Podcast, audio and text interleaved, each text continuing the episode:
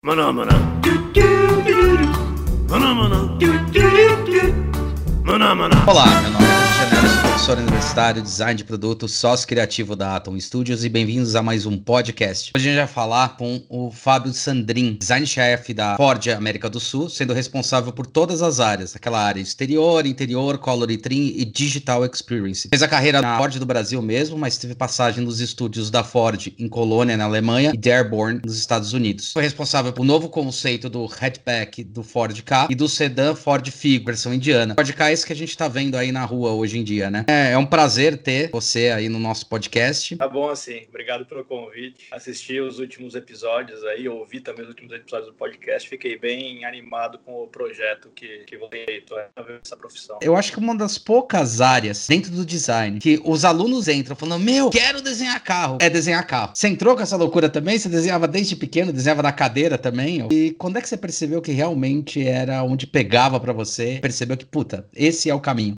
É pior que eu entrei com essa pilha também na faculdade. Eu fiz o Nesp né, em Bauru, me formei em desenho industrial. Entrei em 2001 lá, habilitação na época projeto de produto, acho que 7, 8 anos de idade. Acho que foi o primeiro desenho de carro que eu fiz, copiando carro de Fórmula 1 e aqueles modelinhos diecast, né, de Uhum. miniatura que a gente tem quando é pequeno. Eu lembro que eu tinha uma miniatura, tem até hoje, a miniatura de um Porsche 911, que eu lembro que eu desenhei aquele side view daquele carro na casa da minha avó. Então, acho que foi ali que tudo começou, assim. Eu lembro exatamente da experiência de estar desenhando o carro naquela, naquele dia. Teve idas e vindas, onde eu parei de desenhar, depois eu voltei, até que quando eu estava no colegial, eu sou de Bauru, né? Sou, não sou nascido, mas fui criado em Bauru. Eu, na verdade, nasci no, em Cuiabá, no Mato Grosso, porque meu pai trabalhava lá, mas eu, puta, desde os seis meses de idade, morei em Bauru, praticamente bauruense, e não conhecia o que tinha na Unesp lá em Bauru, né? Por incrível que pareça, acho que até esse trabalho que você faz aí no podcast, no YouTube, de divulgar a profissão, é uma necessidade que vem já de. Isso já tem 20 anos e continua a mesma coisa, né? A galera não tem muita informação e eu também não tinha. Você tem ideia? Eu descobri desenho industrial porque eu queria fazer arquitetura e embalagem. Eu queria desde pequeno, mas sempre gostei de trabalhar com produto, mas não sabia que existia. Aí, olhando o manual da Unesp, tinha perto de arquitetura desenho industrial. eu Falei, que porra tá fazendo engenharia dentro da humanas? Aí eu fui ler e falei, nossa, mas é isso que eu quero. Eu li esse manual aí, lia naquele manual de profissões que tinha na época. Verdade. Aquela desenho industrial, falava, nossa, desenhar peça deve ser um pé no saco, né? A galera da Unesp em Bauru era muito focada em carro, né? Eu não sabia. Ah. Eu nem sabia que isso era uma profissão, né? Eu lembro até de ter visto umas quatro rodas nessa época que eu desenhei meu primeiro sketch, assim, de ter visto um sketch de um cara na sessão de cartas da quatro rodas. Eu não lembrava. E quando eu tava no final do ensino médio, saiu no jornal lá da cidade de Bauru, no caderno de carros, que a galera da Unesp, três alunos, estavam classificados para o estágio na Volkswagen, né? Acho que era o Fábio Eringer, eu trabalhei com ele quando eu cheguei aqui na Ford, o Galdino, tinha mais um, não lembro quem que era, mas eram três caras da Unesp, estavam fazendo estágio na Volkswagen, eu tinha foto dos modelinhos, aí eu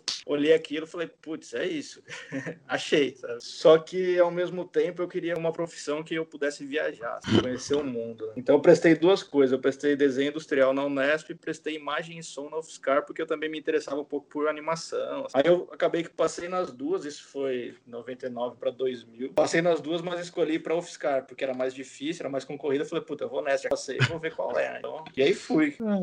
E aí cheguei lá, o curso era bem legal. Eu fiquei seis meses lá, mas, putz, não era para mim, sabe? Eu achava as matérias muito, muito boas, mas eu olhava a galera, meus colegas da sala, e falava, a galera ia chegar com uma bagagem, conhecer filme, conhecer cinema, e eu tava ali caí de paraquedas, né? Falei, não é para mim, eu vou ficar aqui, ia ter um monte de matéria que, para eu poder fazer uma animação, eu ia ter que passar cinco anos estudando coisa nada a ver pra chegar no final e ter um negocinho, ia gostar. Exato. Aí chegou no meio do ano, eu falei, pensei, putz, vou parar porque eu nunca vou ser bom nisso. Vou voltar pro cursinho e vou fazer de novo. né? Aí tive que voltar para casa, falar com meus pais, falar, parei. e, e- e não era uma situação fácil, porque assim, meus pais eles sempre foram muito pró-educação. Se você precisar para estudar, a gente vai se apertar e vai fazer você ter condição de estudar, mas desde que seja uma faculdade pública. Tava fazendo fiscal, então, por um lado, eles não pagavam faculdade, mas pagaram para eu me mudar para lá, Aham. morar fora de casa, que é um alto, tinha outros irmãos, É. dois irmãos na faculdade na época, então para eu voltar para casa e falar, olha, esses seis meses a gente vai jogar fora e vai ter que voltar a pagar cursinho, foi meio complicado, né? Mas aí eles entenderam, é isso que você quer, tenta passar no desenho industrial, se você não passar de novo, você volta pro fiscal. É. Tinha muita greve naquela época, então teve uma greve, a gente ficou acho que três meses parados, e nesse tempo que eu fui remoendo, assim, falei, puta, não vou voltar, não vou voltar até que... Ah, tentar o desenho industrial. E aí fui, tentei e passei, né? Aí eu cheguei na faculdade com essa pilha, não, carro, carro, carro. Aí quando começou o primeiro ano que minha cabeça abriu, que eu vi que não era só carro. A parte de mobiliário eu gostava, a parte de produto, qualquer tipo de produto. Começou a me interessar diversas áreas. E aí durante a faculdade meio que eu tirei um pouco o foco carro. Que aparecia eu ia tentando fazer, né? Ver como, como é que era. Só que aí chegou no último ano também, aí teve uma outra greve na Unesp, que foi uma greve longa, aí três meses, que eu fiquei em casa pensando, cara, o que, que eu vou fazer da minha vida? Vou me formar teoricamente daqui a um ano, e aí? Eu vou desenhar carro. Fui tentar desenhar um carro, não saiu nada. é foda. E aí, procurei a ajuda de um professor lá do Ácido, que era um professor que era um dos entusiastas da Unesp, incentivava os alunos aí por essa área. Durante a greve, eu marquei uma reunião com ele e fui na sala dele lá. Ele era diretor da faculdade na época. Desenhar carro, como é que faz? Desenha, traz aí pra gente bater papo. E a gente foi, ele foi me ajudando. Assim. Mas, ó, foca nesse concurso, foca naquele. Eu já levei uns sketches pra ele e falou: ah, legal, você consegue desenhar uma coisinha, mas tem que melhorar. E quando voltou da greve foi que eu realmente engrenei em design automotivo. Como eu tinha visto essa questão do concurso da Volkswagen, o objetivo é chegar no quarto ano, concurso Volkswagen, Estamos lá. É. Nesse meu ano acabou o concurso. Pausa no concurso, assim, que não teve a edição. Caramba, não sabia, bicho. 2003, 2004, eles pararam o concurso por um ano. Eu, puta, que merda. Só que aí apareceu na época a Caio Induscar, que faz ônibus urbanos, eles abriram uhum. um concurso para minha sala especificamente, a disciplina de, de projeto transporte. Lá tinha que desenhar ônibus urbano, iam ter cinco finalistas, ganhador ia ganhar um estágio. Aí eu pensei, puta, tem roda, vamos aí. é, e o processo deles era ter cinco finalistas, eles iam dar o material para a gente fazer o, as maquetes em escala. Ah, que legal. o Clay, no caso, né? Ou não? É, a gente ia fazer em espuma, mas PU, ia né? fazer um modelinho de fibra, tal, PU FIBA. Ah, irado. E durante minha faculdade, sempre que tinha o concurso da Volks, eu passava na oficina e via os caras da Unesp que estavam lá na, na final fazendo os modelinhos. Eu, puta, um dia eu vou fazer isso. É a minha chance de fazer um modelinho, porque era, um modelo custa caro, né? Até hoje, muito caro. Se eu não passar no concurso, pelo menos eu vou ter a oportunidade de ter feito o modelo, vai servir de portfólio. Eu acho que uns três meses ou mais na oficina da Unesp. Eu e outros três fazendo o modelo. Eu vejo que muito aluno dentro disso gostava, ah, vou fazer um modelo. Eu falei, cara, então começa agora que tem seis meses pra você desenvolver. Não, vou fazer. Faltando um mês, falei, você não fez o modelo, né? Ele falou, não, vou fazer agora. Eu falei, cara, não dá mais tempo, é, porque o modelo tempo. não é assim que se faz, cara. A gente ficou mais de três meses lá. Não era um concurso que tinha tanta pressa assim, e como teve essa questão de greve, mas a gente foi usando esse tempo pra fazer o um modelo, de noite na oficina, tentando quebrar a cabeça pra fazer aquilo funcionar. tinha o seu Olívio na época que virou um mito da Unesp, o senhor que era nosso professor de oficina de madeira, que ele basicamente deu a chave da oficina na nossa mão e falou: Tó, fica aí, só não se corta. Usa o que vocês tiverem que usar e faz o negócio. Se precisar de alguma coisa, vocês me ligam e te dá um jeito, sabe? Ele via a vontade dos alunos e falava: Cara, quer, eu te ajudo a fazer. Vamos aí, vamos descobrir como é que faz e no final vai sair. Porque acho que foi um dos caras que fez a diferença, não só para mim, mas como para essa galera da Unesp que saiu dos anos 95 a 2010. Esse cara formou muito design automotivo. Legal. Por conta dessa postura de fazer, vamos fazer. Galdino, a galera mais nova, todo mundo que teve a oportunidade de trabalhar um pouquinho com o seu livro, ele fez a diferença. Né? Foi nessa pegada do se vira, vão dar um jeito, vão fazer e sair, assim, o negócio sai coisa boa. E hoje, olhando para trás, assim, eu vejo que na minha carreira aquilo fez uma diferença muito grande, porque naquele momento todo mundo chegava na oficina, tinha eu e mais três concorrentes meus ali, que eram amigos. Uhum. E a galera olhava, assim, a galera que chegava de fora, às vezes passava, era amigo de um ou dois, chegava, pô, mas você tá fazendo um concurso, você tá disputando com esse cara aqui do lado, você tá com o seu trabalho aberto para ele, você não tem medo do cara copiar, e ali acho que caiu a ficha, design você não compete com os outros. Não tinha como o cara pegar um pedaço do meu projeto e incorporar no dele sem que parecesse realmente uma cópia forçada. Apesar de ser competitivo, cara, você pode perder, você vai perder para você mesmo, se você não fizer ser o melhor. Então, uma coisa legal quando você comentou isso daí, que é uma coisa até que eu comentei com o, com o Morita, eu fico, na verdade, impressionado quanto na área de design automotivo vocês são mais unidos que na área, por exemplo, de produto. Que ainda tem essa competição, é uma coisa que vem muito da indústria e do produto. Eu tive um escritório, trabalhei muito com isso daí, era a questão da postura dos designers. Você sabia que não tinha nada com o outro, não tinha como copiar. Não é isso. Mas vocês são mais unidos em relação a isso. É, eu acho que também era muito da dificuldade, né? Então a galera se ajudava. Uma das coisas que eu sinto no design automotivo é que é muito isso. Se uma pessoa tem vontade, tem interesse, ela procura alguém da área, com raríssimas exceções, essas pessoas vão ajudar. Pode não ser o tempo todo, mas no tempo que der, às vezes, pô, vão bater um papo. Hoje tem muito mais recurso, né? mas naquela época você não uhum. tinha recurso. Esse recurso que eu digo de onde é que você vai aprender. Onde é que você vai aprender a fazer sketch de uhum. carro? Não tinha onde aprender. Não tinha cara dando curso, não tinha Trovate, não tinha Ico Encar tutorial no YouTube, não tinha nada disso. Tinha nada disso. Então eu lembro claramente, assim, segundo ano de faculdade foi o Arthur Martins e o Hélio Queiroz, um estagiário da Volkswagen, foram apresentar o TCC. Levaram os modelos e encheram a sala com os boards, assim, fenomenais de sketches. Eu olhava e falava, é isso, só que eu não tenho nem ideia como é que faz isso. Mas aquilo era referência. Uhum. Aquilo era, você olhava pro cara e falava, eu quero isso, como é que eu faço? Começava a fazer o network com esses caras. Não tinha internet, não tinha sketch na internet, era muito difícil de achar. O que tinha era Orkut, que você achava, tinha algum outro site que tinha biblioteca de sketch que você ia caçando. E no meu caso, na Unesp, tinha o TCC da galera que tinha passado por lá. Então, puta, se a aula tava chata, eu saía da aula e ia pra biblioteca ficar olhando o trabalho dos caras, sabe? Como é que o cara fazia sketch de um jeito, como é que era do outro. Então, tipo, quando eu pirava a aula, quando eu cabulava a aula, era que eu tava na biblioteca, sabe? Assim, olhando os TCCs, olhando as revistas e tentando entender como é que era aquele mundo, sabe? Então, isso foi uma parte, assim, bem bacana do aprendizado. Também uma coisa que me marcou muito naquela época foi quando eu, a gente tava terminando os modelos, assim, assim, já tinha voltado às aulas. E eu fiz uma pré-montagem do meu modelo. Meu modelo era bem mais maluco, assim, era mais futurista do que o dos outros. Era um ônibus urbano, mas o meu era redondo. A galera falou: ah, faz um ônibus urbano. Os caras falaram: ah, fizeram um ônibus urbano. O meu era assim. Eu falei: não, eu quero um ônibus urbano para rodar no centro de São Paulo. Eu não vou querer um ônibus urbano para rodar na grande São Paulo. Eu quero que tenha um ônibus menor, tipo um micro-ônibus para andar no centro, mais versátil, mais ágil. E que ele vai fazer meio que um hub. Já tava, tava discutindo a mobilidade em si, não o transporte. É, só que eu nem né? sabia disso, né? É, mas isso que é louco, é mindset, né, cara? É muito doido. É, não, vou chutar o pau da barraca. Mas o conceito disso que eu tinha pensado, ele poderia ser aplicado numa solução mais convencional ou em algo mais futurista. E eu falei, vou pro futurista porque é a chance de eu tentar algo diferente. Quando teve a final do concurso lá, tomei uma paulada. O cara falou, ah, isso aí não funciona. O ônibus é muito viajado. Eu falei, tudo bem, mas eu posso aplicar o mesmo conceito num ônibus igual você faz hoje. Aí no fim acabei ganhando o concurso, mas quando tava fazendo essa pré-montagem, assim, do modelinho, eu montei o modelo na oficina, assim, a galera tava chegando para as aulas, assim, na sala do lado, a galera passou e começou a entrar na oficina, atraída pelo modelo, e, assim, todo mundo a pirar naquilo que eu tinha feito. Assim, me, me falou, puta, é isso que eu quero, sabe? Assim, não por reconhecimento, nem por status, mas porque eu entendi que uma coisa que eu podia fazer, meio que podia, assim, alegrar as pessoas. Sorriso na pessoa, algo que a pessoa fazia o olho das pessoas brilhar. Então, acho que aquele ali foi um, um, dos momentos da minha carreira que eu falei, puta, é isso que é ser designer, sabe? Ninguém precisa saber que fui eu que fiz. E, e também fiz ponto que eu não queria que as pessoas soubessem que era eu que tinha feito. Mas eu ouvindo a reação das pessoas sobre o trabalho que eu tinha feito, mesmo sem elas saberem que era eu que tinha feito, para mim foi muito marcante. Isso, ao longo da minha carreira, tem sido muito assim. Uhum. aconteceu várias vezes. Tipo, às vezes você entra num táxi, que nem você falou, eu participei do carro. Batendo papo com o taxista, o cara começa a elogiar o carro sem saber que foi você que fez, entendeu? Aí você fala, pô, isso é legal, sabe? É algo que para mim, assim, como designer, foi um dos pontos, assim, chave de... Até quando a coisa, o bicho pega, porque ser designer não é fácil. Não. Né? Você tem muito mais frustração do que, do que glamour que a galera pensa. Mas você ouvir os nãos e tentar é. trabalhar com esses erros, qualquer coisa. O glamour é, é quando você faz, uff, acabou. É, exato. Graças a Deus.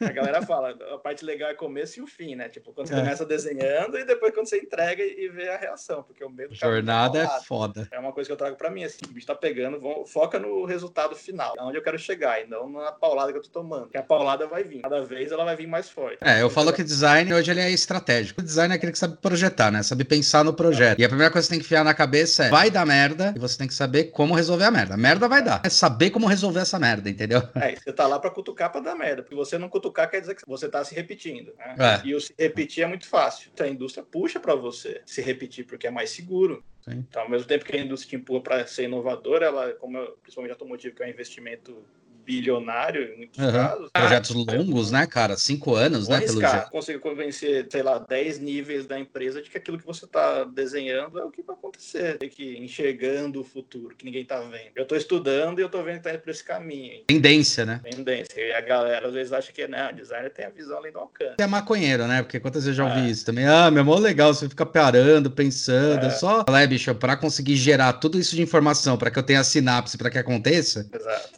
É. Leva alguns meses por projeto você conseguir fazer, achar as respostas. Não vem assim, comecei hoje, amanhã eu tenho uma puta ideia. Pode até existir, mas é, aí é sorte. O máximo de sorte é, nossa, tá falando sobre um assunto que eu conheço, então ajuda, mas não resolve, né? Exato. Assim, esse foi o começo. Enfim, tudo isso se encaixou. Pra mim, eu consegui entrar lá na Caio, como estagiário. Então, é Caio Induscar, porque a Induscar, na verdade, que é a empresa. A Caio é só o nome. Uma guarda-chuva. Exato. E ela também era pauleira, porque você não tinha recurso, né? Desenha e modela e daqui a pouco você tá na linha montando um carro, um ônibus, né? Que eles falam que era um Puta carro, aprendizado, né, cara? É animal isso. Rudimentar o negócio, mas ao mesmo tempo era muito ágil. Então você tinha que aprender a responder. E a galera que tava lá na minha época, na verdade eram todos veteranos meus da Unesp, e todo mundo na mesma faixa de idade, e todo mundo querendo aprender. São o Vitor, é o que hoje tá na Volkswagen Caminhões, tinha a Marília, que tava na Porsche, hoje acho que tá na Byton, alguma dessas startups de carro elétrico, tem a Josi, trabalha com tecido hoje na ONG. Quer dizer, no meio do meu estágio da CAI, eu falei, puta, eu preciso voltar pro meu caminho automotivo, né? Isso já tinha voltado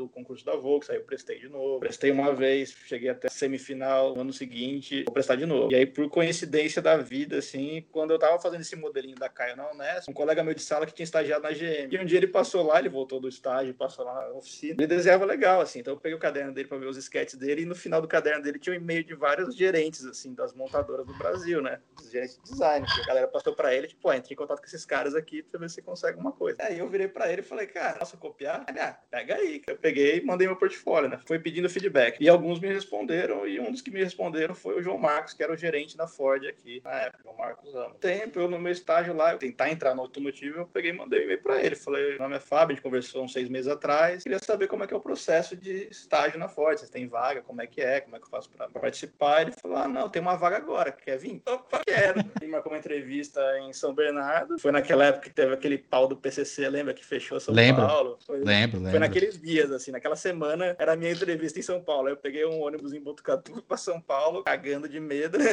Aí me deram a resposta, ah, já passou. Eu consegui começar na Ford no meio de 2006. Quando eu cheguei aqui, vi como é que era, que tinha Clay, tinha Machine, tinha marcador, vontade pra galera. É vontade assim, naquela época nem tinha nem tanto, mas tinha, sabe? Na minha época de faculdade, tipo, o marcador custava 30 reais. 30 conto, é. Eu tinha dois, cara.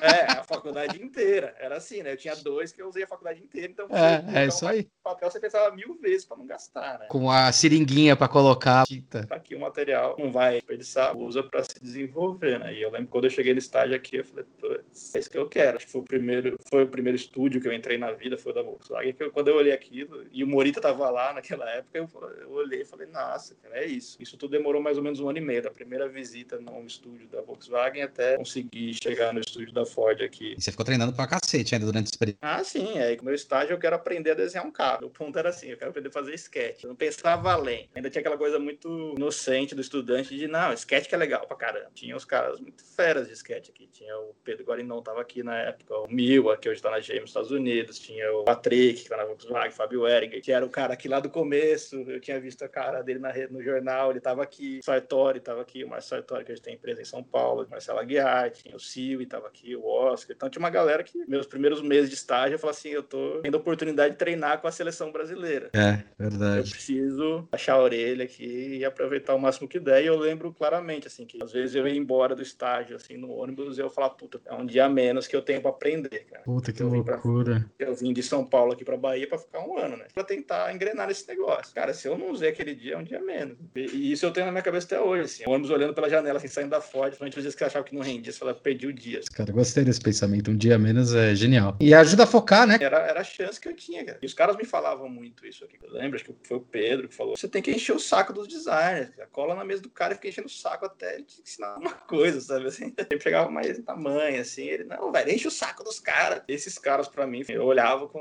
muita admiração. Ainda olho, mas era surreal, assim, como eu olhava pros outros caras de montadoras, que na verdade conhecia só de nome, de ver um sketch às vezes no Orkut, né, que era o que tinha. Uhum. Aí eu comecei a ter contato com o que era um designer profissional, né, de montadora, realmente sangue no olho, desenhar o dia inteiro, de ter foco nas coisas. O Marcos Mil, ele fez Mackenzie. Eu lembro que na época ele tinha ganhado o concurso acho que da quatro rodas, que era junto com a Fiat, aí ele fez um estágio fora e acabou voltando para Ford aqui no Brasil e depois ele foi para GM, né? Ele foi o meu mentor de estágio. Ele me botou embaixo do braço dele assim e falou: "Cara, vamos aí". Os caras me falaram assim: primeiro dia. Você é estagiário, você vai fazer o trampo que designer não tem tempo para fazer. Perfeito. Em troca, quando a gente tiver um tempinho, a gente vai te ensinar a desenhar, fica tranquilo. É uma troca. Você ajuda a gente a fazer os trabalhos que a gente não quer fazer, que é montar apresentação, montar board, organizar uhum. arquivo. Então, não tinha que fazer café. Você já tá até puto da vida, mas vamos fazer, sabe? E no fim isso acabou abrindo portas para mim. E hoje eu falo isso os estagiários, cara, se eu tô te pedindo um negócio, não é porque eu quero te sacanear. É. Não é porque precisa ser feito, alguém tem que fazer. Tenta aproveitar para aprender com isso, alguma é, coisa. É. é uma troca justa, cara. Eu sempre achei uma troca justa. Pô, tem que montar um design review, que você tinha que montar 10 boards e organizar tudo de trabalho que não era seu. Ah, tipo, tudo, desde o bench, você tinha que organizar, tipo, o benchmark até a proposta, até qual era a recomendação. Então, isso me ensinou como fazer um flow de apresentação. Começo aqui, vou para cá,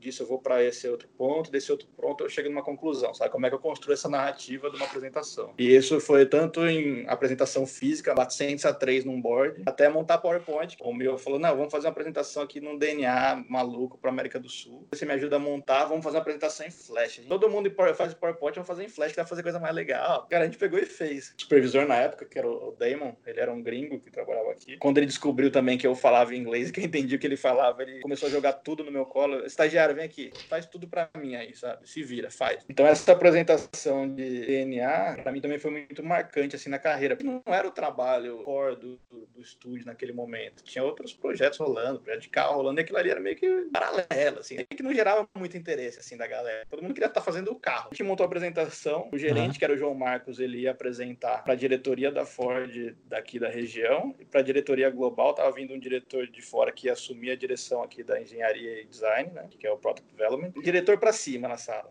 O nível mais baixo era o gerente e eu que era o estagiário. Né? E aí eu fui lá, montei a apresentação na sala, montei o computador, não sei o quê. Eu tava voltando para minha mesa, o supervisor aqui, o Damon, ele me encontrou no corredor e falou assim: onde você vai? Eu falei, não, vou lá pro estúdio, qualquer coisa você me chama. Falei, não, não, você vai ficar na sala. Eu falei, eu? Não, fica você. Eu era estagiário, né? Eu tava lá com camiseta e All-Star e ele mais arrumado. E, e ele falou assim: não, eu não posso ficar na sala, porque é, é muito sigiloso. Eu falei, eu posso? Aí ele falou: é, foi você que fez a apresentação. Entra, fica na sua, fica no cantinho. Se der pau em alguma coisa lá na hora, se vira. Aí eu cheguei na sala, aquela sala de reunião que a gente tem grande aqui, sentei lá no cantinho lá do computador e fiquei, né, passando slide. E os caras, só os cabeças, assim, da Ford, tinha, chama Hal Taitang. Ele foi um cara muito conhecido ainda da Ford, que ele foi o engenheiro-chefe do Mustang 2005, a renascença do Mustang. O Mustang teve aquela fase da década de 70 até os anos 2000, só foi decaindo, e esse cara foi o que ressurgiu o Mustang como uma muscle car, né? Então ele era muito respeitado na época. Hoje ele é vice-presidente de, de desenvolvimento de produto e de compras na Ford, ou seja, ele é número 3 da Ford do mundo inteiro. E é um cara muito inteligente. E ele tava uhum. na sala, e outras pessoas do nível dele olhavam para mim, tipo, cara, o que, que esse moleque tá fazendo aqui, né?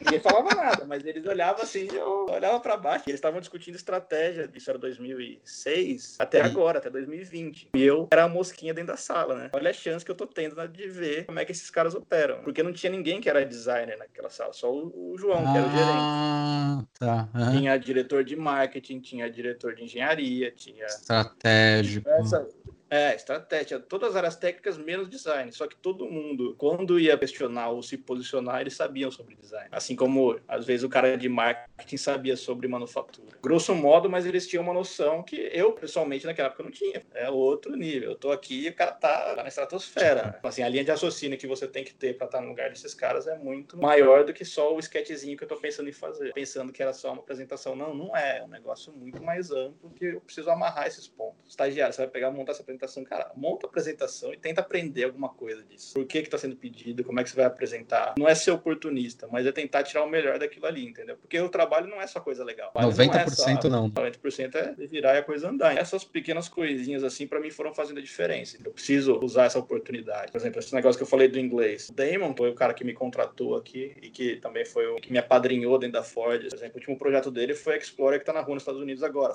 Desde que ele voltou do Brasil, ele é o supervisor responsável por exterior exterior da, da Explorer, carro muito importante para Ford. Alguns anos antes, a Ford tinha lançado um conceito chamado Tonka, uma picape gigantesca amarelinha, que era aquele. E eu lembro de ter visto os sketches dessa parada quando eu tava na faculdade. E quando eu cheguei aqui, com a minha surpresa, fui na mesa do supervisor, tinha lá uma plaquinha de patente da parada. Era ele que tinha desenhado aquilo lá. Então, assim, os caras que eu via em revista, nessas revistas que eu via na faculdade, estavam na minha frente. Falava, putz, eu tenho que aprender com esse cara. Sabe? Também é outra coisa que eu lembro muito claramente. Ele ia ter uma apresentação de um fornecedor lá, tipo, uma apresentação técnica um dia que nenhum designer queria ir com ele ele na apresentação e ele tinha que e ele passou na mesa do meu, mas falou: "Não, não vou que eu tenho uma reunião, não sei o quê". Ele ficou meio puto assim, tipo, então eu vou sozinho pra essa merda mesmo.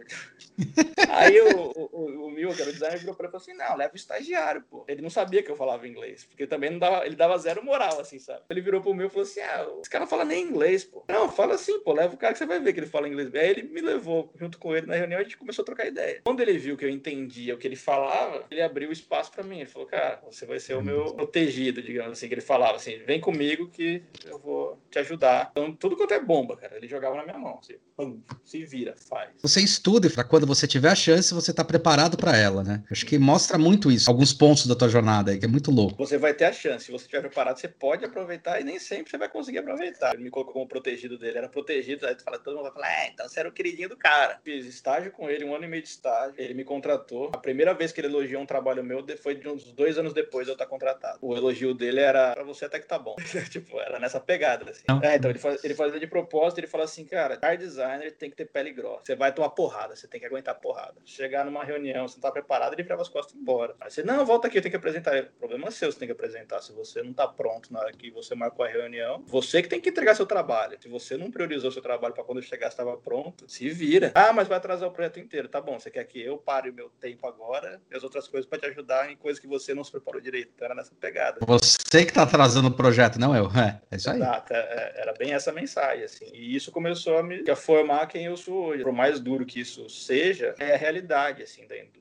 Eu vejo muito que a gente, como brasileiro, e principalmente designer brasileiro, ou estudante de design brasileiro, tem muito compromisso com prazo, com entrega, é tudo muito flexível. Isso é uma crítica bem forte. Eu até converso com os alunos. Às vezes, é melhor você entregar o que você tem no prazo, porque em cima daquilo dá para discutir muita coisa, do que simplesmente falar, ah, me dá mais um dia, cara. Esse mais um dia, você fudeu o teu projeto inteiro. É, exatamente, não existe mais um dia. E, e, acho que uma das primeiras coisas que eu aprendi no meu estágio também foi isso, que quando eu cheguei, os caras falaram, ah, faz tal coisa. Eu fiquei na minha, peguei e fui fazer. Os caras, não, volta aqui. A primeira coisa que você tem que perguntar é para quando. Você não sabe para quando você tem que entregar, você vai fazer o quê? Como é que você vai planejar o seu flow de trabalho para estar tá pronto naquele dia? E aí esses caras também me ensinaram o seguinte, isso que você falou, não adianta eu ter 100% ou 110% um dia depois. É melhor eu ter às vezes 90% na hora certa ali que foi combinado, e mais que não seja perfeito, aquilo vai me dar a possibilidade de ter um material para discussão, de às vezes até o cara fala, pô, beleza, entendi que você não conseguiu terminar, mas em cima disso que você já apresentou, faz isso, faz aquilo, faz aquilo outro, do que você não tá pronto na hora que foi combinado. É muito fácil você corrigir isso. Até esse cara que eu falei que é o Hal Titan, que é o, chefão hoje aqui da Ford, ele tem uma palestra que ele fez. Então, antes do cara ser engenheiro-chefe do Mustang, ele foi engenheiro do Nigel Mansell. E uma das histórias que ele conta, ele fala assim, cara, a corrida acontece no domingo, uma hora da tarde, você estando lá ou não. Se você não estiver lá, é problema seu. Você que não vai ter a chance de competir. Os outros caras vão estar tá lá competindo. Você pode até não estar tá 100% pronto, mas você tem que estar tá lá naquela uma hora da tarde. Se você não tiver, você não vai dar largada, amiguinho. Você já perdeu. Acho que essas coisas, assim, que eu vejo hoje que em nenhum momento na faculdade, por exemplo, isso foi me passado. Tinha muita discussão válida de técnicas, metodologia, filosofia, design, história de design, toda a parte técnica da profissão, digamos assim, mas a parte que seria mais administrativa ou mais comportamental não existe, ou não existia. Hoje eu não sei como é que tá. É, a gente tenta passar, mas ainda tem, tem bastante fraqueza nisso. Geralmente quem consegue passar é quem teve escritório, quem trabalha na área e fala, bicho, legal, bonito, mas não é assim que funciona, tá com a pau, tá ligado? É, por exemplo, eu lembro quando eu pedi esse meu primeiro feedback para o João Marcos por e-mail. Ele falou, cara, legal seu portfólio, mas ele é muito conceitual. Você tem que fazer coisas mais comerciais, porque é como a gente vai conseguir medir a sua criatividade, o quanto que você vai conseguir agregar de valor para a empresa, que é muito mais focado em produção do que em conceituação. Sim. Não é um estúdio de design avançado, por exemplo, que você pensa daqui a 20 anos. A gente vai pensar uhum. para 5, 10. Onde é que fica o estúdio avançado de vocês? Tem Estados Unidos, Europa e Ásia hoje. Tem Danton na Inglaterra, tem Irvine na Califórnia, lá em Detroit, que é Dearborn, e em Xangai, né? Eventualmente a gente faz colaborações com eles para dar um ponto de vista sul-americano, por exemplo. Muito mais a parte de tendências. Pô, beleza, todo carro aqui é tendência daqui 15 anos é carro autônomo, comando de voz, ou o cara vai deixar de usar carro daqui a 10 anos e a gente tem que mudar para isso. Aí você fala, peraí, amiguinho, porque aqui a gente não vai ter isso tão imediatamente. Ou vai ter em São Paulo, mas o resto do Brasil você não vai ter isso ao mesmo tempo. E tropicalização tem um, uma entonação muito negativa, assim, de forma geral. É, engraçado, é. Tem mesmo, eu já percebi. É. E a gente faz pra caramba no.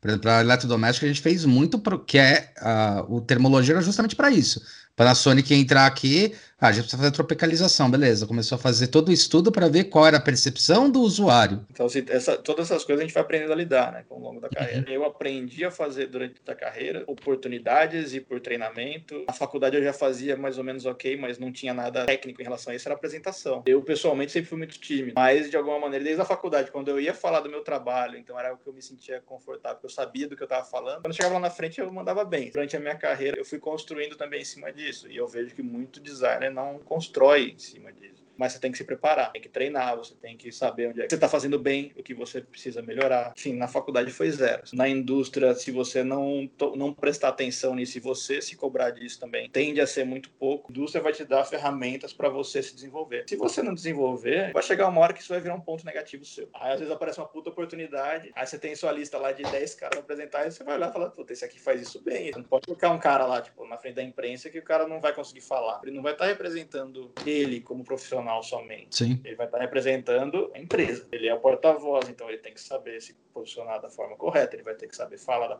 forma correta, ele vai ter que, às vezes, encarar perguntas difíceis e desagradáveis e não vai poder espanar e perder a boa, achar uma saída polida, às vezes até deixar de responder. Automotivo, o jornalista quer saber o que você está fazendo para daqui a 3, 4 anos e o cara não vai te perguntar isso diretamente. E também é o papel deles, porque eles têm que achar notícia. Não precisa nem chegar nesse ponto, você precisa estar preparado para fazer as apresentações internamente. O cara pode ter feito um puto trabalho, conceituação, sketch, blá blá blá, fez o modelo. Se o cara chegar lá na hora de apresentar muitas vezes, não, não quer dizer que isso sempre acontece, tá? Porque muitas uhum. vezes a, a, imagem vai falar muito mais alto, mas dependendo da, do tipo de apresentação, você vai ter que saber explicar. Né? Se você não está acreditando que você está apresentando, não vai ser o cara que está assistindo que vai acreditar. Você é que tem a obrigação de mostrar o seu olhar para ele, né? Ele é a obrigação de entender o seu olhar. Ah, eu fiz isso aqui, mas é. Não é bem isso. Eu queria. Eu vou ainda corrigir. Não, você vai apresentar o que você tem ali na hora. Exato. Se você não fez, nem fala que você não fez. Quando eu, eu fui colocado na posição de supervisor aqui uns anos atrás, eu fui apresentar para um diretor de design. A gente fez tudo isso, fez, expliquei tudo, legal, legal. Aqui a gente ainda vai fazer. Ele falou: pode parar. Só discute nessa reunião aqui o que está na tela. O que ah. você não fez, semana que vem você volta e mostra. Não precisa nem gastar meu tempo falando do que você vai fazer. É um ponto nevrálgico muitas vezes. Às vezes você tem uma puta ideia, a insegurança de passar o uso inadequado das palavras, você falou, ah, eu acho, tem uma coisa que é assim, cara, você acha, você não tem certeza. Você não tem certeza, o que, que você está me apresentando? Recentemente, é que eu fui falar sobre uma pesquisa e eu falei, a gente achou, mas no sentido a gente encontrou um resultado. De encontrar. Para tentar encontrar o que, que aconteceu. Você tem que me falar o que aconteceu. Eu tinha cinco minutos para falar o resumo do projeto inteiro é importante as pessoas saberem que é, é só a paulada, entendeu? É, Sim. Não é tudo bonitinho. A, a paulada, na verdade, é o que vai te fazer melhor. Coisas que te levam a ser mais objetivo. Coisa que eu comento com o aluno, você tem que aprender também a enxergar. Apresentou, o cara tá te apontando um probleminha que ele viu ali, enfia na cabeça e o resto ele já aceitou. É esse ponto que ele tá levantando. Não vai ser acontecer igual acontece com pai, mãe, até às vezes um professor hoje fala, puta, tudo foi muito legal, mas é o que eu falo para eles. Eu, como eu tenho um cliente, ele me falar que foi aprovado para poder dar continuidade, eu falo, então, estamos acertados em todo o resto. Tamo. Tá, então esse ponto a gente vai fazer as alterações que você verificou. Uma das coisas que eu acho que isso que você falou que é importante que a gente como brasileiro tem muita dificuldade é ser objetivo. E o gringo ele é muito objetivo. É A, B, C e D, sabe? Não tem o A meio, tanto em apresentação quanto no desenvolvimento dos projetos, a gente tende a se perder e devanear um pouco pelas coisas. Então a gente precisa saber, obviamente, para quem que você está falando. Entre brasileiros, você vai ter que saber, você vai usar uma estratégia de discurso que talvez você tenha mais espaço para esses devaneios e para trocar ideia e para algo mais aberto. Se você for apresentar talvez para um gringo ou para um diretor mesmo que brasileiro, mas é um cara que tem tempo restrito, ou um profissional que tem tempo muito restrito, cara, você vai ter que ser objetivo. Vamos voltar para o básico, que eu falei, a gente pedia ajuda dos profissionais para me ajudar a desenvolver na carreira. Mas se eu chegar pro cara e começar a contar uma história lá da carochinha, do porquê que o meu sketch está ruim, Desculpa, amiguinho. O ponto é, seu sketch tá ruim. Vamos melhorar. Vamos melhorar seu sketch. Você pode fazer isso, você pode fazer aquilo outro, você pode fazer isso. Cara, ouve, que nem você falou, ou, mais. Sei lá, vamos falar de um concurso. O cara passou na primeira fase. Feedback pra ele, ó, você fez isso, isso. Isso aqui ainda tá pegando. Cara, na próxima fase você tem que corrigir aquilo ali. Não adianta você refazer seu projeto inteiro e quando você voltar lá na frente, você fez um monte de coisas todas novas e aquele ponto que era o, fraquinho continua lá, só que de uma outra maneira, entendeu? Não resolve. É, é um ponto estrutural e cultural. É estrutural porque a gente não tem uma estruturação de cursos universitários ou em faculdade. Por exemplo, às vezes uma faculdade ele foca muito mais nesse tipo de coisa e não foca tanto na parte conceitual. No meu caso, na minha faculdade foi o contrário, a gente focava muito na parte conceitual e não focava na parte prática da coisa. A gente precisa achar um meio termo. Cara, fazer sketch é legal pra caramba. É o que dá mais tesão de fazer muitas vezes. Por exemplo, eu trabalho numa montadora. A montadora não vende sketch. Eu vendo um produto que é um carro. O sketch é uma ferramenta de comunicação que eu tenho para vender a minha ideia. Não adianta nada eu ter um puta sketch se eu não souber transformar isso em realidade. E como é que foi a hora que você tirou do sketch e hoje na rua o teu carro? O carro que você ajudou a pensar, né? é legal, assim, é bem surreal. Às vezes você vê algo que você fez em outros países, por exemplo. É, por exemplo, esse carro da Índia. Eu nunca fui para a Índia. Mas, por exemplo, meu primeiro projeto na Ford foi o caminhão, Ford Car. Recém-formado, fui contratado, os caras me deram o exterior do caminhão inteiro na mão e falaram, entrega. O segundo mês de contratado. Primeiro mês eu fiz um curso, um treinamento nos Estados Unidos, voltei dos Estados Unidos, o cara falou, tó, filho é teu, entrega. Eu nunca tinha feito um clay full size na vida. Tinha que fazer um caminhão. O modelo em tamanho real, paper, né? O modelo quer colocar fita no modelo. Uma coisa é você fazer isso num modelo em escala, que é tudo pequeno. Outra coisa é você fazer isso num negócio que tem dois metros e meio de largura. E qualquer tremidinha que você dá na mão, a linha vai ficar torta. Me jogaram nessa fogueira, aí eu fiz. E depois fizeram um derivado dele, que foi feito na Turquia, que usou um pedaço dele. Usou a cabine e usou um pedaço do capô, algumas coisas que eu tinha desenhado. Um monte de coisa que eu tinha feito, que eu puxei para fazer. Até briguei para acontecer. Era uma coisa que a engenharia falava que não ia dar certo e no fim deu. Eles pegaram aquele pedaço e usaram esse nesse caminhão da Turquia. Aí outro dia um amigo meu que trabalha lá na, na Alemanha me mandou uma foto de um, tipo, um Hot Wheels. Aí falou: Você tem? Aqui, ó, que você fez. Ó, que legal. Era foto do, do caminhão da Turquia e tinha um pedaço do que eu tinha feito. Puta, que irado. Com outro ponto também que para mim foi bem divisor de águas nesse sentido, assim, de ver o que você fez. Muitas vezes também a gente vê o que a gente desenhou dentro do estúdio e a gente vai ver o que sai no fim da linha. Até pela correria do dia a dia, a gente não vai muito lá na linha de montagem, questão de segurança, né? De sim, sim. etc. Porque aqui na Bahia, dentro da fábrica da Ford, ela on demand, né? Então a planta do fornecedor fica dentro da planta da Ford, mas fica numa parte mais isolada, nunca tinha ido lá. E ali, para mim, caiu uma outra ficha, que foi um dia que eu vi uma ferramenta de injeção do para-choque que eu tinha desenhado. Eu já tinha visto o meu sketch, já tinha visto o meu clay, já tinha visto o para-choque pronto, mas eu nunca tinha visto aquela a ferramenta. Pesa toneladas, cara. Pesa toneladas e é maior que esse meu quarto sim, aqui sim. de aço maciço e o, e o tanto de gente que tem em volta daquilo ali. É legal quando você percebe que aquela sua ideia movimenta uma engenharia, que movimenta uma linha de produção que tem não sei quantas mil famílias que dependem daquilo e que no fim também tem esse feedback do consumidor. O nível de responsabilidade, cara, é eu não bom. posso ficar agora sendo inflexível. Na próxima a gente faz melhor, mas agora é isso que tem que ser. Tomar decisões que não são agradáveis. É, não é agradável pessoalmente, mas no contexto e no ciclo ele é perfeito, né? É isso que tem que entender como gestor, né? Por exemplo, eu não posso desenhar um negócio que o cara na linha não consegue montar. Ou que eu vou causar uma lé no operador. Exato. Ah, meu, meu trabalho é só desenhar e fazer aqui o play. Não, não, não é. Também você não pode colocar todo esse peso nas suas costas, não você trava, né? Algumas coisas eu vou ter que realmente ser mais conservador, eu vou ter que ser mais pé no chão para fazer a coisa andar da, da, maneira que seja melhor para todo mundo. Esse né? lado que você tá falando é engraçado que eu sempre cheguei porque eu sempre tive muito tesão nessa área. Você tem o tesão de desenhar, eu tive o tesão de entender como um desenho pode ser produzido. Eu acompanhava o processo, do produção do molde, o que, que tinha, quais eram as ferramentas. E é lá na frente que vai entender uma outra coisa que eu comento até com os alunos. Muito legal falar sobre sustentabilidade, ecologia, um monte de coisa, mas vocês ficam ainda presos no material. O plástico injetado muitas vezes é o menor dos valores da cadeia. Tipo, você tem o cara que vai produzir, como ele vai produzir, a máquina que tá fazendo,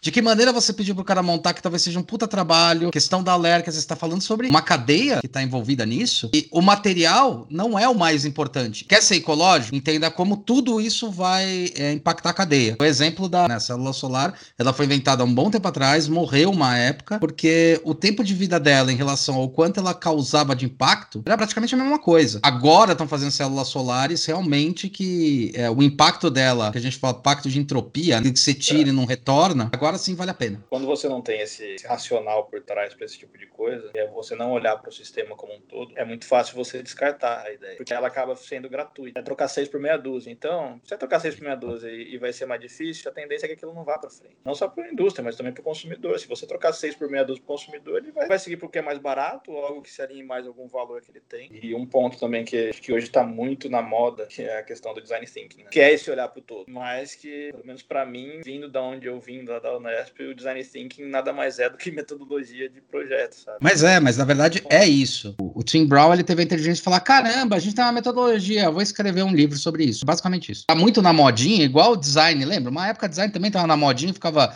hair design, nail design, todas essas porra uhum. design. Na verdade, é, é, a discussão desse pensamento, que é um pensamento sistêmico, do projeto, da ideia, do conceito. Você falou sobre essa sua jornada. E como é que foi, depois de tudo isso que você acabou passando, pegar, por exemplo, os esquetes do K, que a gente fala muito, né? Aliás, o K até ia te fazer uma pergunta, cara. E essa pergunta é meio capciosa. capciosa. Por que que mudou tanto o K, cara? Eu gostava tanto do antigo, cara. O pessoal não aceitou? Não que eu acho que tenha ficado ruim, sinceramente, mas eu acho que perdeu é, algum charme. É uma pergunta capciosa, mas eu, eu posso responder. E, e, é uma resposta bem simples, na verdade. Conceitualmente, ele é um puta projeto de design. Pela metodologia que foi usada nele, assim, metodologia de construção do carro, né? Que era ter os paralamas, que era tudo preto, era para ser barato. E, e, aquilo foi feito graficamente. O que pra gente é muito legal. Muitos dos designers é. amam, o público não estava pronto para aquele carro. Tanto é que quando teve a segunda geração daquele modelo aqui no Brasil, que mudou a lanterna traseira, que você esticou a lanterna, o público aqui aceitou muito melhor. Mas para quem olhava lá de fora para aquele carro, foi uma heresia aquilo, porque você tirou a leitura da linha que vinha do paralama traseiro para a tampa do porta-mala, que fechava um gráfico perfeito. Inclusive, o, o, logo do carro, né, era tudo baseado nisso também, nessa é. linha, né, cara? Muito é. louco.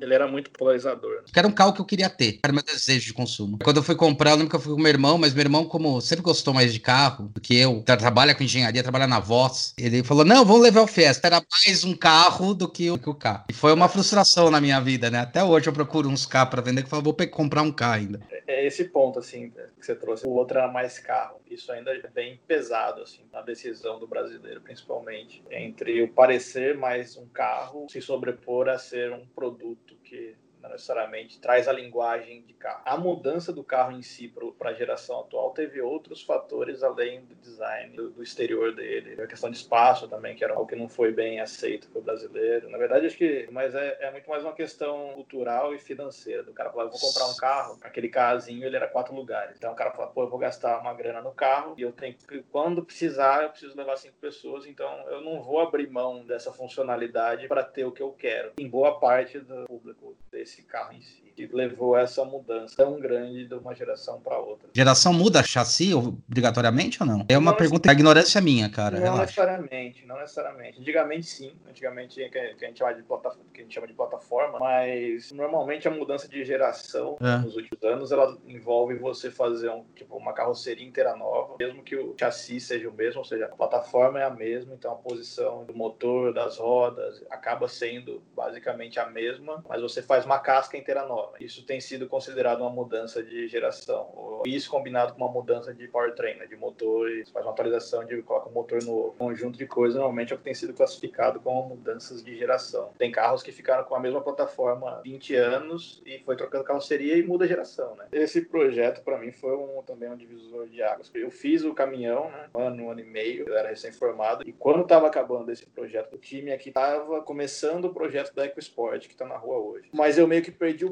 owned né? Porque eu estava terminando um projeto, eu, tava, eu era o único designer de exterior daquele projeto, então eu fiquei naquele projeto até acabar, final do final do final. E aí o do K começou logo em seguida. E aí, numa conversa com o meu chefe, ele falou: não, mas vai ter o projeto do K novo, vai ser legal. E aconteceu um facelift da segunda geração do K. E eu comecei a desenhar naquilo, que era um para-choque, poucas coisas assim. Mas eu queria ter experiência de trabalhar no clay de um carro. Eu tinha feito tá. um clay do caminhão, que era um bicho diferente. E aí eu falei, puta, eu quero ter experiência no clay do carro. Eu cheguei pro meu supervisor e falei, cara, deixa eu fazer. E coloca nisso aí que eu quero ter experiência no Clay. Não interessa se o desenho vai ser meu. E essa experiência de traduzir de um sketch pro Clay, né? Aí ele falou assim: não, tem um negócio que é muito melhor para você, que é um carro inteiro novo, geração nova. Opa, legal, né? Melhor ainda. E, e você vai ser o, o, líder desse projeto. Eu, porra, legal, né? Show de bola, vamos aí. Aí eu descobri que o projeto estava sendo feito na Europa. Porque também essas coisas de empresa grande, os caras estavam vindo para cá, mas eles iam começar o projeto na Europa. Aí eu falei, aí conversei com ele e foi que me mandaram para a Alemanha, né? Então eu comecei a trabalhar com o pessoal lá no projeto, quase que do zero, assim, não, peguei a parte de pré-projeto, mas peguei ele bem inicial e aí eu acompanhei esse carro dessa fase até o fim. Começou isso aí, foi no final de 2009 e eu fui para a Alemanha no meio de 2010. Então esse período de transição de um pro foi mais ou menos seis meses até eu chegar na Alemanha. E depois a gente acabou o projeto aqui em 2013, mais ou menos, foi quando eu finalizei o projeto. E quando eu estava na Alemanha eu tava trabalhando na versão sedã. Quando veio para cá, inverteu tudo. Aí me colocaram no hatch e outro cara no sedã e eu tinha um outro designer na frente. Mas basicamente eu fui acompanhando fase a fase desse carro. E para mim foi um divisor de águas porque foi a oportunidade que eu tive de entender fase a fase do projeto. Começo lá onde era só um sketch, primeiro modelo full size, foi progredindo, o que, que foi mudando, como é que as decisões foram sendo tomadas. E aí o um negócio que eu acho até interessante, que é legal falar, é que quando terminou esse processo de 2013, quando eu fui para a Alemanha, eu tinha acabado de ser promovido a pleno, né, depois de dois anos uhum. e pouco como júnior. Voltei para cá, fiquei mais um ano. Quando terminou o projeto, eu era um designer sênior. E aí eu pensei, agora eu tô sabendo o que eu faço, né? agora eu sei fazer carro. Na verdade, foram algumas fases assim na minha vida. Quando eu terminei o caminho, eu falei, puta, acho que eu sei mais ou menos fazer. quando eu fui para a Alemanha, eu cheguei lá e falei, putz, não sei nada. Dei um gás, consegui alcançar. Aí quando eu terminei o carro, também achei que estava sabendo. Depois disso, me mandaram para os Estados Unidos, né? Processo de desenvolvimento. Cheguei nos Estados Unidos e falei, puta, não sei nada. Começa do zero. Isso para mim é sempre um aprendizado. É sempre bom se colocar nessa posição de, cara, eu não sei nada. Até para não ficar chato, sabe? Porque assim, se é. você não tá aprendendo, fica monótono. Fica um negócio que você fala, puta, de novo isso. Você tem que se desafiar. Quando eu digo que eu não sabia nada, é porque a galera lá de fora é muito eficiente na maneira de trabalhar. Isso também eu acho que é um dos mitos que existe a gente brasileiro quando olha para os gringos, naquela coisa de uma admiração extrema e achar hum. que a gente não pode competir com os caras, que os caras são melhores Sim. que a gente. Não, não são. Eles só são mais eficientes. Porque eles tiveram uma bagagem de formação muito mais objetiva do que a nossa. Sim, verdade educacional. O cara que está em transportation numa montadora lá fora, que nem o Heisner falou, o cara atendeu alguma escola específica para isso, onde tinha professores que eram da indústria, onde o cara já deu ali deu a letra e falou, cara, faz isso, isso, isso, entendeu? O cara já deu os atalhos. E a gente ainda acha que é tudo talento. Todo mundo que está na indústria tem talento. Sim, é, é, é que tá. Se você é. entrou, é porque você tem talento. E você vai se manter é como é que você trabalha. Você se organiza para ser o mais eficiente possível. E ser eficiente não é virar uma máquina de trabalhar. Sim, é sim. Um, o seu workflow ser eficiente. Isso. Saber onde mexer e quando mexer. Por exemplo, eu via caras que o cara era o designer bambambam bam, bam da Ford na época, globalmente falando. O cara era tipo tinha três designers no mundo que eram as estrelas da Ford, o cara era um deles. O cara ele fazia os disquetes do projeto, eram sempre iguais. Se o cara tivesse uma receita de bolo, onde ele ia colocando, ia variando os elementos. Ele não ficava reinventando a perspectiva. Assim, ele tem um arsenal de perspectivas, por exemplo, que ele desenha. E funciona para mostrar aquilo que ele Exato. quer. Ele vai é desenhar dentro daquelas três opções de perspectiva naquele projeto. Ele não vai ficar cada sketch que ele faz numa perspectiva diferente, para uma apresentação, por exemplo. Ele não vai mudar o estilo de ilustração dele em cada sketch, porque isso toma uhum. tempo. Aí quando eu cheguei lá e vi o cara fazendo isso, que acontecia? Eu fazia um sketch por dia tentando me reinventar em todo o sketch, o cara fazia 10 sketches, porque ele seguia a receitinha de bolo dele, e todos os 10 sketches dele eram fodas. É muito mais o quanto que você é organizado na maneira de trabalhar e saber quando fazer essas mudanças. Talvez você tenha que fazer o seu trabalho que no feijão com arroz que você está confortável e em paralelo você mudando o seu estilo. E no próximo projeto você já entra com outro estilo e aí você, aquilo vira uma marca sua, entendeu? Não adianta o cara gastar 4 horas para fazer um sketch. Você não vai ter esse tempo para fazer. Você tem que gastar uma hora para fazer um sketch de apresentação. O que eu vi, assim, de cara que arrebenta mesmo, assim, que manda bem, é o cara, no final do dia, ele tem no mínimo seis, sete sketches bem apresentáveis, sabe? Não precisa ser perfeitamente executado, não, mas você olha o sketch, você entende a ideia do cara, o gráfico, entende a proporção. Então o cara fala assim, pô, eu tenho uma apresentação daqui uma semana para diretoria. Os primeiros dois dias eu vou fazer sketch na caneta ou, ou, sem ilustrar, e o cara vai gerar 200 sketches, no terceiro dia ele vai filtrar os sketches, no quarto dia ele vai ilustrar, no quinto dia ele vai montar o board, no sexto dia ele tá com o board impresso, entendeu? Para não chegar na hora da apresentação, dá pau na impressora, você não tem nada. O que acontece muito, tipo, o cara deixa pra imprimir na última nos últimos 30 minutos. Nem últimos 30 minutos todo mundo manda imprimir. Ferrou, você não vai ter seu trabalho. Vai chegar pro diretor e falar: oh, desculpa, eu não imprimi porque a impressora quebrou. Vai falar pra É, você perdeu os seis dias mais a moral, né? tipo. Exatamente. Aí. E aí chega num ponto, principalmente quando você tá numa, numa competição, design é competitivo, principalmente uhum. nessa parte de criação, tipo, até você filtrar quais os temas que vão pra frente, é uma competição. Saudável, Sim. mas é. Se você tem seis designers, dez designers trabalhando numa apresentação, por exemplo, num Sketch Blitz, um tá. Sketch Blitz são globais. Você coloca todos os estúdios, todo mundo tem a chance de skatear. Cara, se você deixar de entregar seu trabalho e outros nove caras arrebentarem, ninguém vai nem lembrar de você. Aí você faz isso uma vez, você faz isso a segunda vez, na terceira vez você não recebe nem o convite. É. Como é que você vai ter esse timing para estar tá presente em tudo e conseguir entregar tudo? Porque ninguém vai ter tempo. Muitas vezes você vai ter que fazer seus sketches junto com algum outro projeto. É muito raro você estar tá dedicado a uma coisa só como profissional. Então, isso a pessoa tem que saber se organizar. Eu acho que para os estudantes isso precisa ser passado, assim, como é que o cara desenvolve uma metodologia de trabalho dele própria que ele consiga traçar um processo criativo, pesquisa, de benchmark, de entender o consumidor para quem ele está desenhando, de entender a linguagem que ele quer seguir, dele desenvolver uma linguagem, seja usando uma linguagem da marca ou futurizando a imagem da marca. Quanto tempo vai levar cada fase dessa? Você tem sete dias, você gasta seis dias na criação. Já. Quando você começar a, a, ilustrar e a executar, você vai querer mudar algumas coisas. É melhor é. você fazer algo mais rápido e ir se organizando. Pô, eu quero chegar no final do terceiro dia com 10 sketches. Você tem mais quatro dias para chegar a conseguir fazer outros 10, outros 20. Você já vai é. ter alguma coisa garantida para apresentar, entendeu? Até para tirar aquela pressão, sabe, do designer. Tipo, ah, cara, eu tô desenhando aqui não sai nada. E quanto mais o cara pensa que não sai nada, menos vai sair, né? Essa é outra paulada também, que eu também não esqueço da minha vida. Esse supervisor meu, Damon, que foi o cara que me contratou, na grade desse caminhão do cargo, a grade que tá na rua hoje, cara, eu passei a semana inteira desenvolvendo proposta de grade, nenhuma ficava boa. Trabalhando das 7 da manhã às 10 da noite, semana inteira. E ele olhava, cara, tá ruim, tá ruim, tá ruim. E eu virei para ele e falei, eu travei. Aí ele olhou para mim e falou assim: eu não tenho tempo para você travar. Aí ele virou as costas e foi embora. Aí eu tava cansadão, aí eu fiquei puto. Depois a gente sentou e conversou. Aí ele falou, ele falou: ah, desculpa eu ter te falado aquilo, mas é real. Eu entendi o que você falou, mas não é por falta de esforço. Ele falou: entendo, mas a gente tem que resolver. Vamos resolver então. Eu briguei com ele 4 horas da tarde, 10 horas da noite, a grade que saiu na rua tá pronta. É. Se você não resolver, alguém vai resolver. Vai sair aquilo aí no final, por graça é. divina vai ter que botar é. a bunda na cadeira e a caneta no papel. é, e tentar arriscar. É. Hoje, observando, dando aula, veio da educação no começo, antes de entrarem na faculdade. É, esse vício de tipo, ah, só tem uma resposta, só tem uma solução, então eles ficam travados. Tanto que uma das primeiras coisas é, meu, muda o mindset, porque é vocês que tomam a decisão, então assim, vai ser mais legal? Vai. Vocês vão se fuder mais? Vão se fuder mais. Troca esse mindset. Tipo, não tem uma resposta. Tem a mais adequada e a melhor solução.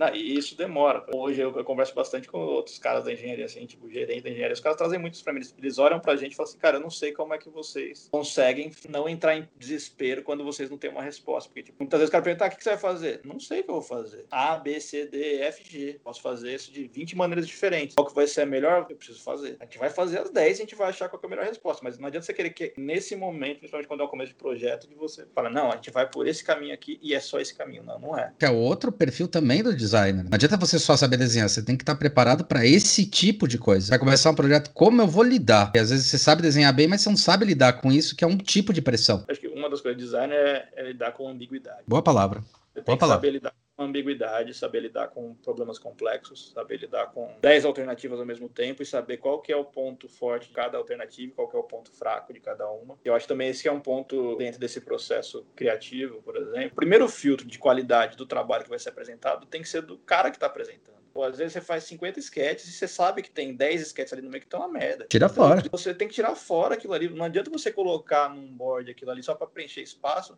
para chegar seu chefe e falar, cara, você não sabe que isso aqui tá uma merda. Você tem que ser o primeiro filtro. Isso pode derrubar. Agora, uhum. por outro lado também, se você pensar pelo lado mais positivo, é assim, o cara fez 50 sketches, tem 10 que estão uma merda, tem 30 que são ok, tem 8 que são legais e tem 2 que são espetaculares. O cara que tá fazendo, ele tem que, pelo menos, tentar filtrar o próprio trabalho e falar assim, cara, ó, eu, eu fiz esses 40, né, porque já tirou os 10 que estavam ruins. Uhum. Esses aqui são legais por causa disso, disso, disso. Pra você usar pra fazer uma construção, uma narrativa. Esses outros aqui são legais, são melhores por causa disso, disso, disso. Agora eu recomendo a gente ir por esse, pelo caminho C e pelo caminho F, por exemplo. Quem está como chefe vai entender o seguinte: esse caminho aqui é o que a pessoa acredita mais. Muitas vezes também vai ter uma discordância. Às vezes o cara vai olhar e falar assim: não, mas aquele outro que você achou que não é tão legal, na verdade é o melhor. Pelo menos o cara pôs um raciocínio crítico sobre o trabalho dele e ele vai tentar fazer esse filtro. Com o tempo ele vai começando a se afinar, entendeu? Ele vai refinando uhum. esse entendimento do que é um bom design, por que, que tal sketch foi bem. Às vezes o o sketch que ele achou que ia arrebentar não arrebentou. Uhum. E um uhum. que ele não deu nada foi o que chamou atenção. Ao longo Sim. da carreira dele, ele vai pensando, cara, isso deu certo, isso não deu, por que que deu certo, por que que não deu certo. Você vai refinando, vai se tunando aí, até você chegar num ponto que você sabe recomendar, tipo, eu vou por esse caminho por causa disso, disso, disso, eu acredito que isso aqui vai dar certo, que vai ser convincente por natureza, entendeu?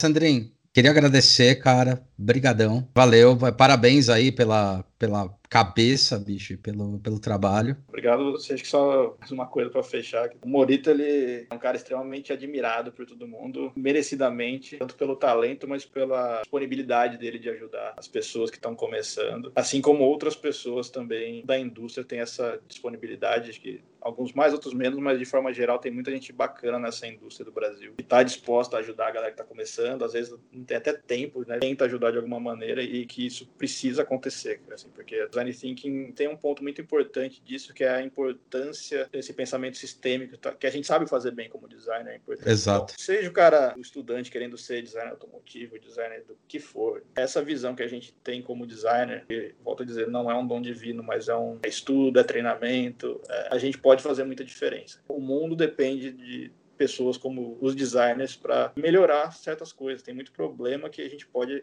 influenciar de uma forma positiva. Se essa responsabilidade, essa maturidade sair do tipo, ah, eu sou designer porque eu sou talentoso e é um um dom divino. Não, amiguinho, você tem um, um talento, você tem que usar isso aqui para a gente fazer alguma coisa mais legal para todo mundo, para criar um ambiente legal, para criar produtos bacanas, que coloquem um sorriso na cara das pessoas, sabe? É. E a molecada tem que, graças a Deus, mas também esse esforço dessa molecada, eu vejo que a molecada está chegando hoje nas faculdades eles já chegam muito mais preparados do que eu e você chegamos na faculdade. É verdade. Uma cabeça muito boa, eles têm muita informação, é uma geração totalmente diferente. Pode fazer diferença, mas precisa de ajuda. Para ser é. norteada, acho que a gente que é mais velho precisa ajudar a nortear, não no sentido de, tipo, ah, eu sei tudo, eu sou foda. Aí. É, não, não, não é isso, não é isso. Mas também a molecada tem que baixar a cabeça e às vezes ouvir um pouquinho mais, porque nem um só que tá certo, nem o outro. E é aí que vai conseguir fazer diferença. Então acho que esse papel que você falou do Morita, é uma pessoa que consegue ter muita influência influência no meio mais jovens aí. Isso é muito bacana, cara. Isso é muito legal. A gente ter trazido ele para cá, para a gente foi foi algo espetacular, assim como o resto da galera que está aqui também. A gente na Ford tem um perfil um pouquinho mais low profile, assim, que não fica, às vezes a galera nem sabe quem está aqui, mas uma galera que joga em alto nível, assim, em design, assim como nas outras montadoras também. Acho que design no Brasil, a galera manda bem, porque a gente foi criado para se virar. Fala assim, eu não sei nada, mas também eu não sou um Zé Ninguém. Eu, eu vou ganhar desse maluco aqui, não interessa de onde ele veio. e, e brasileiro tem que ser assim, cara. É, mas é. Se a gente ficar com síndrome de vira-lata para sempre, a gente não vai ganhar. Ah, não, é. É, para lugar nenhum. Tem que trabalhar para ganhar seu espaço e fazer o design brasileiro ser reconhecido. E, e, já tem uma galera que faz isso. Então, esses caras que eu falei, Arthur, Galdino, Pavone. É, eu costumo dizer que o mais importante não é saber, é ter o telefone de quem sabe. Exatamente. Conhecer quem sabe quem vai te ajudar a entregar as coisas. E tem muita oportunidade, sabe? A molecada pode voar. A molecada tem tudo, é. assim, para conseguir arrebentar e tá arrebentando. A gente nem sabia que, que era design, né? Era desenho industrial. conseguiu, né? E conseguiu descobrir que desenho industrial e design é a mesma coisa. É, boa, já era uma puta, sem internet já era foda. É, então. E aí, nessa questão de home office, outro dia teve uma reunião global nossa da Ford. Alguém, um designer perguntou lá: ah, mas meu equipamento não tá funcionando direito, o que, que eu faço? Aí o, o nosso VP virou pro cara na reunião global e falou assim: que tal voltar para papel e caneta? aí você fala assim: que usar arrebenta.